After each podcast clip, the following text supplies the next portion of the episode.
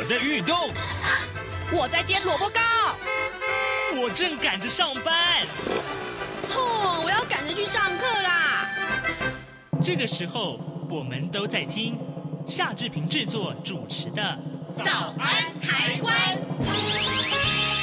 早安台湾带给你最热门的时事访谈，最感动的人物专访，最直接的民意表达。对，让我们一起收听。早安，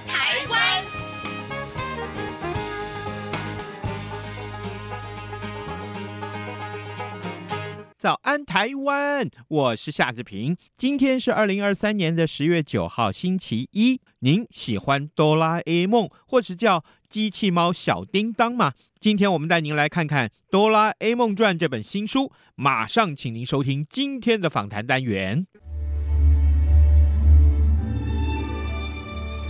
早安书店，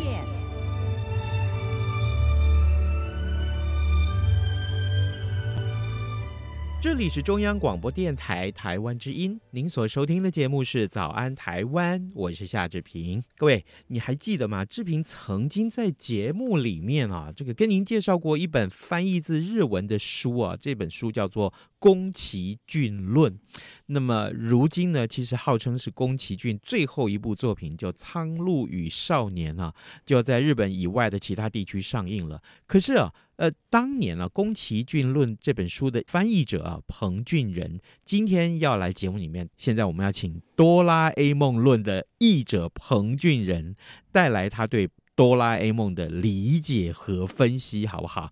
哎，俊仁，Toshi，早安。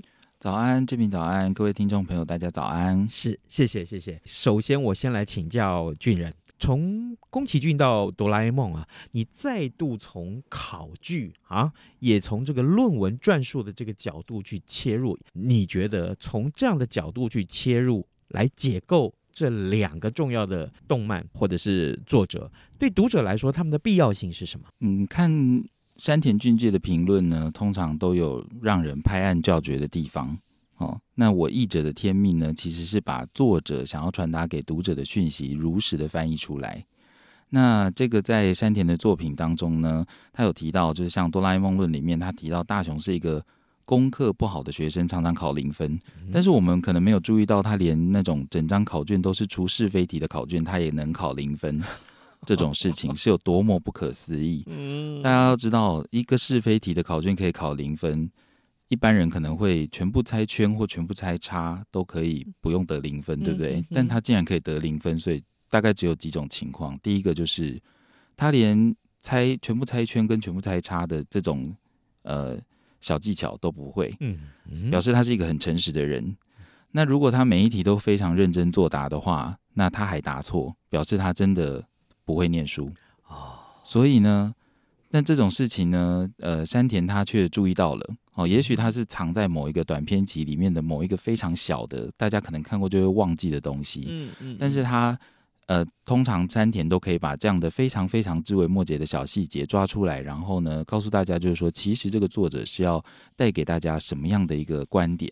好、哦，就是说，像大雄这样的角色，在电玩游戏里面，应该就是那种智慧值很低，然后运气又很低的角色，就非常没用 哦。所以看山田的作品，你一定会有很大的惊喜，就是因为像在宫崎骏的作品，或者是在哆啦 A 梦的作品当中。你会觉得，诶，每个角色我都知道，他的剧情我也都很清楚，然后他要传达什么讯息我也很清楚。可是山田的见解总是会让你非常的拍案叫绝，因为他总是能够观察到你没有看到的地方，于是你就会很佩服他的观察力。再来就是日本的动漫，通常有别于其他国家或欧美的动漫哦。日本是一个被原子弹炸过的国家，嗯，所以他在战后的这些动画师跟漫画师们，其实他们都会融入非常多他们对于这种军事啦、科技啦、人性啊的这些见解。所以像漫画之神手冢治虫老师，或者是藤子 F 不二雄老师，他们呃都会把这些题材融入他们的作品当中。嗯，了解。哆啦 A 梦论里面是从政治、从宗教、从科技，哈，从这些个不同的角度去切入它。但是，我我必须这么说，我在小时候看看这个呃哆啦 A 梦的时候，我怎么觉得长大的时候我才知道啊，大雄他根本就是个鲁蛇嘛？可是他真的很软弱吗？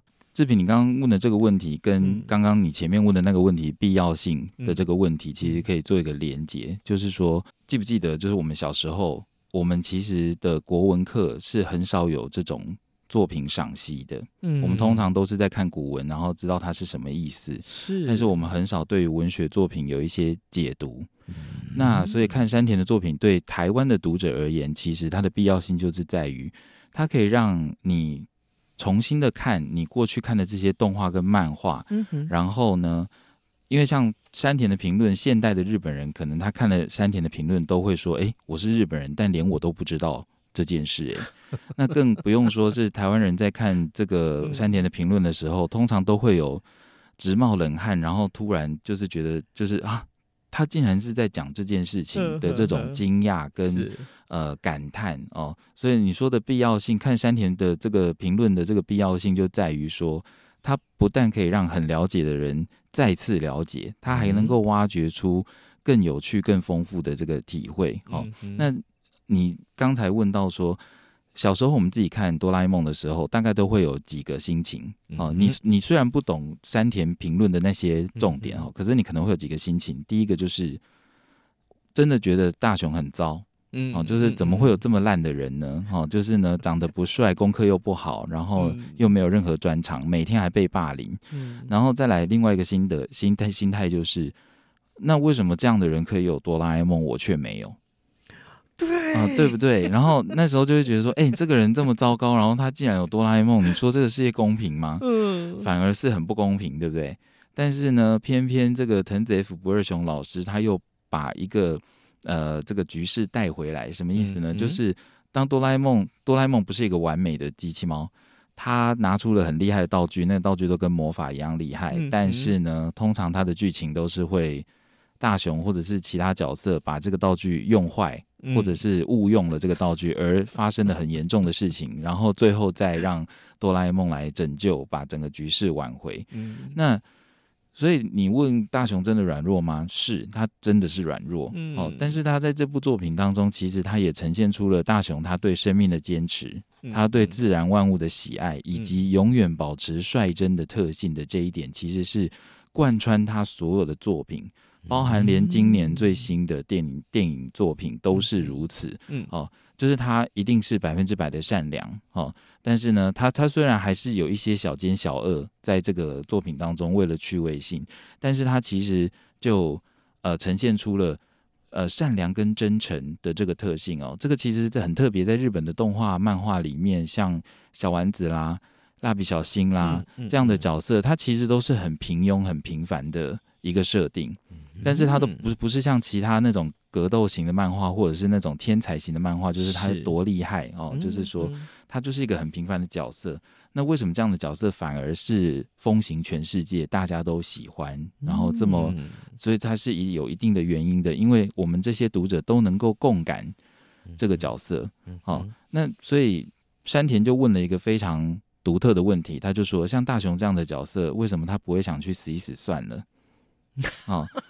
然后我在翻译这本书的时候，我就回想到说，哎、欸，对耶，其实像我们爸妈那个年代，或者是四零到七零年代，嗯，虽然大家生活也很苦，但是大家那那时候的死亡率比现在的死亡率是低很多，嗯嗯，好，那为什么现代人反而生活过得比普遍比较好了，但是自杀率却比较高？那对应到就是像大雄这样的人，他虽然在生活上面有很多的挫折。可是他的怜悯跟同情是扩及到自然万物的，他可以对于一颗小石头、一个小台风，或者是一个蒲公英，或者是一个小小的小树幼苗，他都能怜悯。他那种爱就有点像是我们今天开了一台车，可能开了十几二十年，然后你真的好舍不得把它换掉的那种感情。明明它不是个生物，然后它也不会给你回应，可是你对于那个物品，你就会有习物的这种感情在那。这部作品贯穿呃全部他短篇、长篇跟呃这个电影的作品，都呈现出大雄的一个这样的特性。所以他即使在生活当中是个 loser，但他从来没有想真的去死，啊、嗯，或者是说他可能只是在跟哆啦 A 梦哭诉的时候讲说啊，我还是死了好了。但他 never 做这件事，他从来没有做这件事。所以这个藤子 F 不二雄老师他想要带给大家的感觉哦，但是他给他要带给大家的这个启示就是说，人类的发展历史上其实也是不断的在重复这样的错误哦，像尤尤其是像追求科技跟未来世界的这件事情，像我们为了飞上天。死了多少人，受了多少伤，我们还是不断的往前进。而大雄不就是一个这样的角色吗？他非常的愚，嗯、他非常的愚蠢，他非常的笨。然后老老实说，对于全知全能的神而言，我们对于科技的理解，搞不好也觉得我们像我们看待大雄那样愚蠢。那但是人类就是可以不过，呃，不断的透过这样的呃事情错误，然后一直不断的成长，然后还是。非常好的活在这个世界上，而大雄就是呼应这个角色。是，各位听众，今天早上志平在早安书店这个单元里面跟您介绍这本书啊，《哆啦 A 梦论》这本书原来是日文，那么它的作者是山田俊介。呃，不过不过呢，今天我们邀请到呃，在翻成中文之后的翻译者啊，作家彭俊仁来到节目当中。我们请俊仁在节目中为大家介绍。真的要深入的解读这本书的时候，你会发现啊啊，人家是用怎么样认真的态度来解构哆啦 A 梦。刚刚 Toshi 跟我们谈到的是大雄真的是很懦弱哦，你知道吗？大雄长大之后啊，他适合从事什么行业？他们认为大雄是非常可以去从事当佣兵，因为这整个故事里面告诉我们，呃，大雄的射击是非常的准啊，没错，弹无虚发，对啊。然后呢，他秒睡啊，随时都可以进入睡眠的状态。是，然后醒过来，也许就是啊，精神百倍。对，所以他适合当佣兵。是的，是的，这个大家可能比较印象深刻的是，他会玩那个翻花绳。嗯，哦，就是花绳，用手指啊，一根一根绳子就可以玩的。但是呢，在他的短片集里面，就有一个呃，还有他的大长篇以及电影里面，都有一个他的专长，就是射击这件事情。嗯嗯，然后百发百中。超级厉害，所以他自己曾经还讲过说，如果他是生在西部的话，可能他是一个非常厉害的西部牛仔。但是哆啦 A 梦就吐槽他说，就是说，哎呀，这个哦，呃，就是你别的不强，就是这种。玩乐的东西，或者是这种没价值的东西，你最会了哦，哦。然后，所以他就又被他又被哆啦 A 梦打击了，这样子。所以这个就是他非常有趣的地方。所以我们也不能说他一无是处啦，他还是有他的长处。但是山田在这个部分，他反而带出了就是说，其实大雄会的地方哦，就是他的专长，以及这个静香，他其实内心是一个男子汉哦的这种心情，其实其实都有表现在他的作品里面。所以对于那种。女性不一定就是娇弱的哦，其实像静香的内心其实是住着一个男孩，然后或者是像胖虎的妹妹胖妹，她其实虽然她她她非常知道她的外表呃就是不好看哦，但是她的事业心非常强，她想要成为一个漫画家。那大雄作为这个哆啦 A 梦的主角呢，他虽然功课不好，也不会运动，又不帅，但他很善良，然后呢，他还是有某些长处。哦，就是天生我材必有用，嗯、所以也许有一些读者会想说，像大雄这样的角色，对啊，他射击很强，以前小时候射击强，大家也可能不觉得可以去奥运拿一个什么射箭的金牌，对不对？嗯嗯嗯、那在现在这么多元的社会里面，也许会不一样的东西就可以有不一样的成就。呃，先前在呃宫崎骏论那本书里面，其实讲的非常深入啊，也非常的专业。那同样这本书《哆啦 A 梦论》也是如此啊，他特别还从呃政治、从宗教、从进化啊，还有科技技术这些角度去呃这个分析哆啦 A 梦。嗯，所以我们这时候深入来谈这本书，山田俊介他分析的结果是什么？嗯首先，我先问志平一个问题哦。嗯、你在看《哆啦 A 梦》这个作品的时候，你有没有曾经有感受过恐惧感？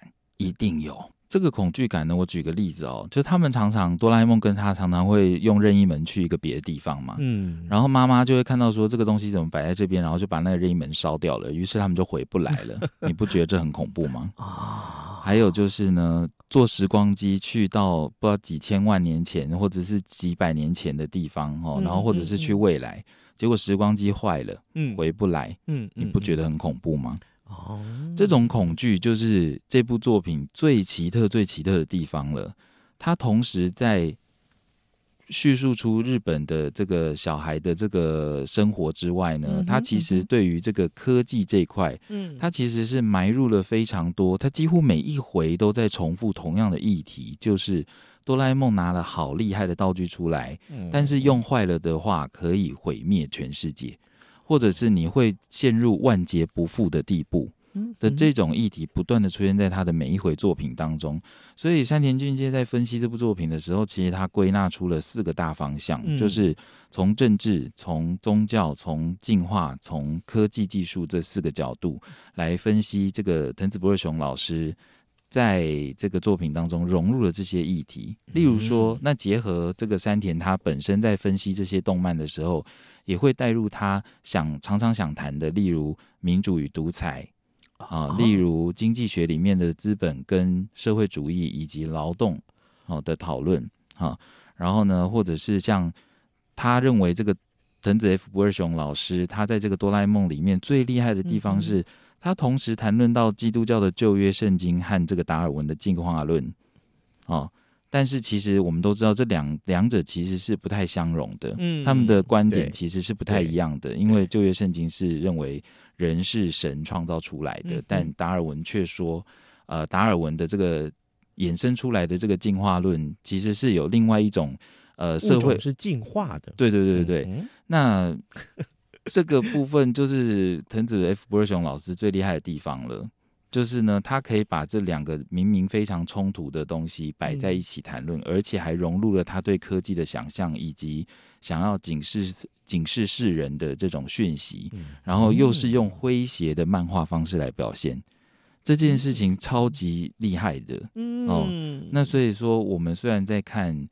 这个哆啦 A 梦这个作品的时候，嗯，呃，通常都是指因为他的这个诙谐的表现莞尔一笑，嗯、但是其实藤子 F 不二雄老师他融入了非常多他想要传递的讯息，而我们就沉浸在这些讯息当中，但我们却没有意识到，那这可能也是他的一个呃目的哦，就是说这件事情如果变得非常理论，然后非常无趣的话，大家可能就不愿意接受了。嗯、对，可是如果用这样。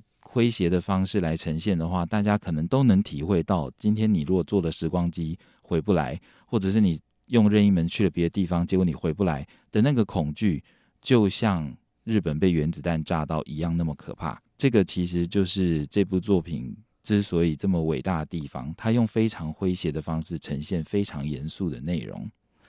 另外还有一个是这些个他所拿出来的道具哦，在当时看也许是天马行空。但好像后来会不会有实现的可能？这也是一个大家很热门探讨的话题哦。对，最近不就是因为 AI 的技术出来了之后，嗯、就大家就有一个例子，就是说，哦，哆啦 A 梦有一个道具，就是你可以跟这个道具讲说你要写一本什么样的小说，然后它就嘣，就一本小说就出来了，不就是现在的 ChatGPT 吗？或者是现在的 OpenAI 的这种技术，yeah, yeah. 对，生成式技术，所以其实。嗯嗯，很多科幻电影的想象，其实的确就是人类的想象。嗯，然后我们其实就是在了解了这个物理的原理之后，然后把这些科技呃创造跟发明出来。嗯，科幻电影的想象啊，甚至于漫画中的想象，就是我们人类的想象。当然，未来它如果真的实践的话，那还真的是啊，让我们非常非常期待。呃，各位听众，今天早上志平为您来介绍这本书，就是《哆啦 A 梦论》。我想这个人物啊，这个动漫人物是为大家所熟知，但是呢，如今啊，这个啊山田俊介这位呃日本作家把它写成了论，然后呢，呃，彭俊仁也是翻译的彭俊仁，今天来到节目中为大家介绍这本书。我我们刚刚一直提到了这个藤子不二雄，刚刚提到是 F。那我知道还有一位 A 哈，嗯，藤子不二雄 A，还有藤子 F 不二雄，是，这是两个不同的人，对，啊哈，没错。可是我一直读到的是说，他们是一起创作了哆啦 A 梦，实情是什么？嗯、哦，呃，这个藤子不二雄呢，他其实是一个艺，他其实是一个笔名，对啊。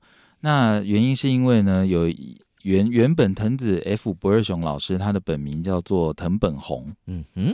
然后呢，这个另外一个藤子不二雄老师叫做安孙子素雄。嗯哼，那他们那时候，他们小时候是小学同学哦，所以他们从很小的时候就认识了，然后两个人立志想要成为漫画家。嗯，那于是呢，他们真的长大成人，到了东京打拼的时候，他们就组成了一个搭档。那组成了搭档，然后开始创作漫画作品。于是就你看，所以他的笔名叫做藤子不二雄，那个藤就是藤本弘的藤，嗯，哦，然后呢，那不二雄就是安孙子素雄的雄，嗯，哦，那所以呢，藤子不二雄嘛，刚好就是你就想到那个名字不二雄，哦、对不对？哈、嗯嗯嗯，就有两个人的那种感觉。啊、然后呢，那后来因为他们拆伙了，嗯、所以呢，他们就。呃，这个藤本弘呢，他就改名叫做藤子 F 不二雄。那这个 F 就是他藤子那个 Fujiko 的那个 F 开头。嗯哦、然后呢，那这个安孙子树雄就是他的这个安孙子的发音 Abiko 的那个 A 的开头，嗯、所以就会有一个藤子不二雄 A 跟藤子 F 不二雄这两个名字。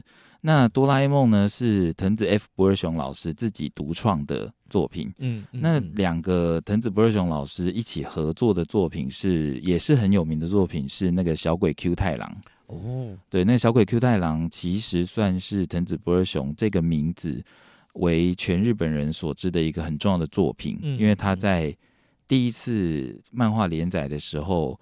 没有掀起太大的波澜就结束了。嗯，后来再次连载的时候呢，它就变成了一个非常热门的作品，然后还变成了电视动画。嗯，然后于是在日本打开知名度，大受欢迎。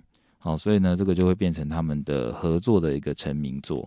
后来他们才拆伙的这样子。是，好，原来是这样。哎呀，就是呃，也导正了我一些观念啊。就是向来我都因为。总是看到网络上在讲啊，可见这网络这个不可全信。嗯 啊，对，嗯哼，好。然后接下来，来这个话题真是太有意思了。嗯，在这么多的哆啦 A 梦所拿出来的道具里面，Toshi，你最喜欢哪一个，或者是你最想要拥有哪一个？我最想要的组合，我想不外乎也是大家都蛮喜欢的，就是任意门跟竹蜻蜓。哈。那任意门呢？是因为我这个平常在上班的时候呢，我每天都很想要有任意门哦，因为呢交通实在太久了，然后如果塞车也真的是很麻烦，所以我真的非常想要有任意门。是。那想要竹蜻蜓，是因为呢每次看空拍机拍的那些景色哦，我就觉得我如果可以有任意门去到任何一个地方，然后呢再放上竹蜻蜓，然后可以让我飞起来看到这个壮阔的美景的话。我觉得就非常完美啦。哦，嗯、那这个跟其他道具不一样的地方是，这两个道具是最呃，不能说没有风险哦，因为你如果突然说你要去喜马拉雅山的话，你一打开，你可能就立刻被冻死，这样，所以不能说没有风险。但是这两个带有道具相对来讲是比较简单好理解的，然后它的风险也确实比较能够避免。哦，像其他有些这个限制太多的这个道具哦，你就会觉得就是哎，好用起来好像蛮复杂的，可能用不好真的会很惨哦。然后或者是会跟别人的性命相关的这种道具，所以我就觉得还是这两个道具是最简单，而且是最有幻想的。我发现，在跟 Toshi 的这个访谈里面，他其实是一个很务实的人啊。嗯，虽然。虽然他这个外形上看起来有点浪漫哈，嗯、但是呢，访谈不时会把我们拉回到现实当中，做一些实际的考量啊。我是一个，其实我现实生活中是一个超严肃的人呢，啊、我就是一个过于 serious 的人。啊、对，然后所以大家都说啊，你怎么能够翻译这么硬的书？啊、我就说哦，因为我本人就这样啊。好，这个那这个是这样，其实我也很喜欢任意门。你知道吗？我一直在想，因为我我我总是幻想我在那个繁忙的工作里面，今天假定说我真的太累了，我好想任意门在我身边，我一打开就去到我喜欢的国度，嗯，那个完全放松的国度，我好想门一打开就是西班牙，嗯，然后阳光，嗯，沙滩，嗯，或那个慵懒的情绪，嗯，扑鼻而来，就把我通通在那里释放，嗯。啊，然后帅哥美女在我面前这样子过，然后我就觉得，啊天哪，这里不就是天堂吗？嗯，啊，我我希望任任意门的理由是这样。那另外还有一个就是，我很想要的是时光照相机哦，嘿，就是那个照相机，比如说我现在那个照相机，我安在这个这个 position 上面，我按下快门，但是按下快门之前，我要先设定好那是几年前或几年后啊！天哪，那这个哎，如果是真的有这样的一个照相机，那凶杀案的现场不就立刻破案了吗？对不对？也是。对，然后，然后，也许这个同样的这个呃，我们去到那个呃彩券行啊，拍一下这个今天晚上，也许九点的时候、嗯、那个号码就出来。对对对，对，我要不要现在就去买？这个这个制品现在的这个反应，其实就是。好多人在看哆啦 A 梦的时候，这个想象的过程其实才是这个作品最美的地方。啊、像呃，其实，在翻译其他跟日本有关艺术或美学的书的时候，日本的艺术跟美学都强调残缺的美。为什么叫残缺的美？嗯，就是像不晓得志平知不知道哦，日本在婚丧喜庆的时候，他们在别人结婚的时候包出来的数字其实是要单数的啊，对。对，就是不能包双数。像我们、嗯、我们的文化是双双对对嘛，成双成对，十全十美。日本的文化是要包单数，为什么呢？因为他们总有多一层思考，就是因为单数没有办法整除，嗯、所以就表示你们这对家人就是不会分开。哦，因为如果包双数的话，你们就可以分得干干净净。哦，所以这是包单数的原因。那再来呢，就是像他们对于艺术，比如说像艺术品，或者是像呃杯碗瓢盆的这种呃装置的艺术，他们都要带有一点点的残缺。为什么呢？他们觉得有残缺的美才是美，因为日本人在看到残缺的东西的时候，内心就会向往，如果它如果是完美的形象该有多好。而美就是美在你有那样的想象。所以当这个哆啦 A 梦的读者在看这些。道具的时候，然后呢，再看我们现实生活中有哪些东西没有办法达到的时候的那个想象的内容，才是对这个，也许才是对这个作者或者是对我们读者而言最美妙的地方了。因为你是看完这个作品之后，把那些秘密道具呼应在自己的生活上，然后做出很多很多的想象，于是很多很多的创意就从这边衍生出来了。这不就是这部作品最令人向往跟最令人赞叹的地方吗？太棒了，真的太棒了！各位我们的好朋友啊，这个今天我们从今天要介绍的这本书《哆啦 A 梦论》里面，其实我们看到了很多人生上面必修的课题哦。好，这个尤其周琦跟我们分享的内容，嗯，我相信也是他在翻译这本书的时候一个很大的收获啊。没错，没错。嗯哼，那当然，我们还是极力推荐大家赶快去买这本书，好不好？啊，已经在这个书店里面可以公开贩售了。嗯，那可以的话。就赶快去带来，就是我我我虽然很厚，但是读来应该不会很费事了哈。哦，读起来应该是会让你呃有就是应该之前都没有这样的感受过，就是一个一本完全没有图的书，竟然可以读的这么享受。嗯，好，我们今天非常谢谢 Toshi 来上节目介绍《哆啦 A 梦论》，谢谢你，谢谢，谢谢，谢谢志平。